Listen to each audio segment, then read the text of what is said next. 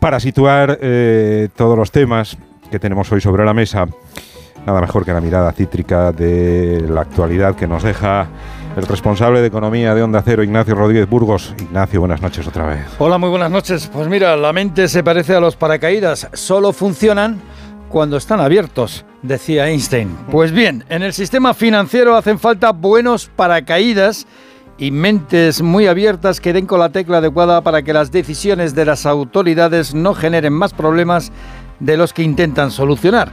La presidenta del Banco Central Europeo, Christine Lagarde, ha elevado hoy el tono en defensa del sistema financiero de la zona euro y también su disponibilidad a defenderlo. Estamos listos para responder e intervenir, para preservar la estabilidad de precios y la estabilidad financiera en la zona euro. El sector bancario europeo es resiliente con una fuerte posición de capital y de liquidez. Seguimos arrastrando la crisis de Credit Suisse y eso que este fin de semana el gobierno helvético ha cerrado una operación de rescate, una operación de rescate donde el dinero lo pone la Unión de Bancos Suizos, que ha comprado Credit Suisse por 3.000 millones. Esto supone un derrumbe de las acciones de Credit Suisse en un 55%. Esta solución junto con las palabras de Lagarde, ha tranquilizado algo a los mercados. Y es que las bolsas han rebotado, la española ha subido impulsada por los bancos, pero aún así se mantienen, eh, Ignacio, ciertas tensiones y resquemores. Sí, así es, hay mucho malestar con la fórmula helvética de salvar bancos, porque al fin y al cabo eh, la garantía es la del gobierno de Suiza. Los accionistas pierden buena parte de su inversión, pero ahí siguen. Pero en el caso de los bonistas lo pierden todo, hasta la camisa. Los bonistas de más alto riesgo han visto evaporarse los 17.000 millones que prestaron a Credit Suisse.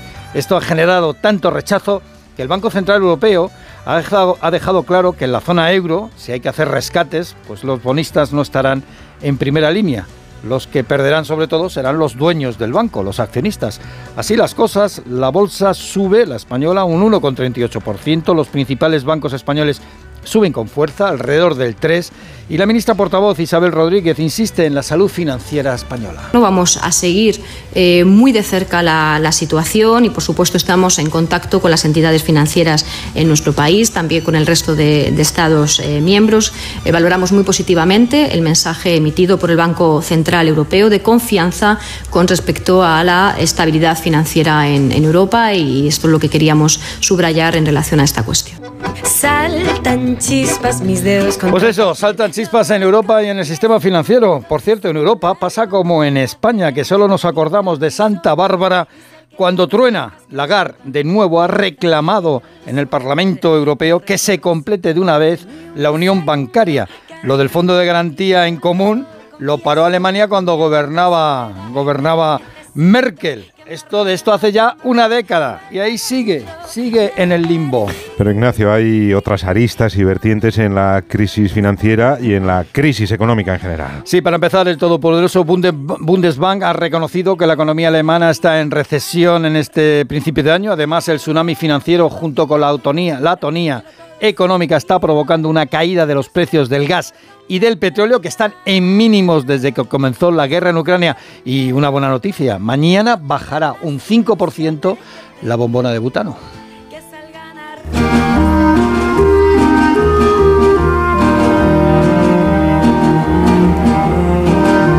Y en la primera brújula de la economía de la semana mm, sería interesante y conveniente, y así lo vamos a hacer, acercarnos a la figura de Pedro Solves, que fallecía este fin de semana a los 80 años. Solves que fue, recordamos, ministro de Economía con Felipe González y también con Rodríguez Zapatero. Sí, Pedro Solves hizo muchas cosas dos veces.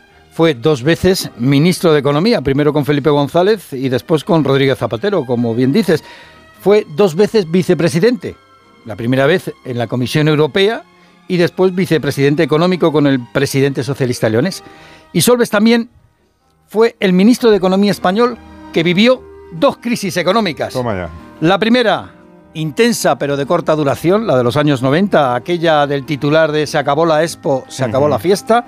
Y la segunda, mucho más dura, que derivó en la gran recesión. En esta segunda crisis Solves se plantó porque Zapatero no le escuchaba. Y resaltar algo, algo de Solves, algo que ha hecho en la política española que no hizo nadie. Y que hasta ahora, que yo sepa, no ha hecho ningún político. Le pega muy bien la música de Solo ante el peligro. Reconocer que se equivocó.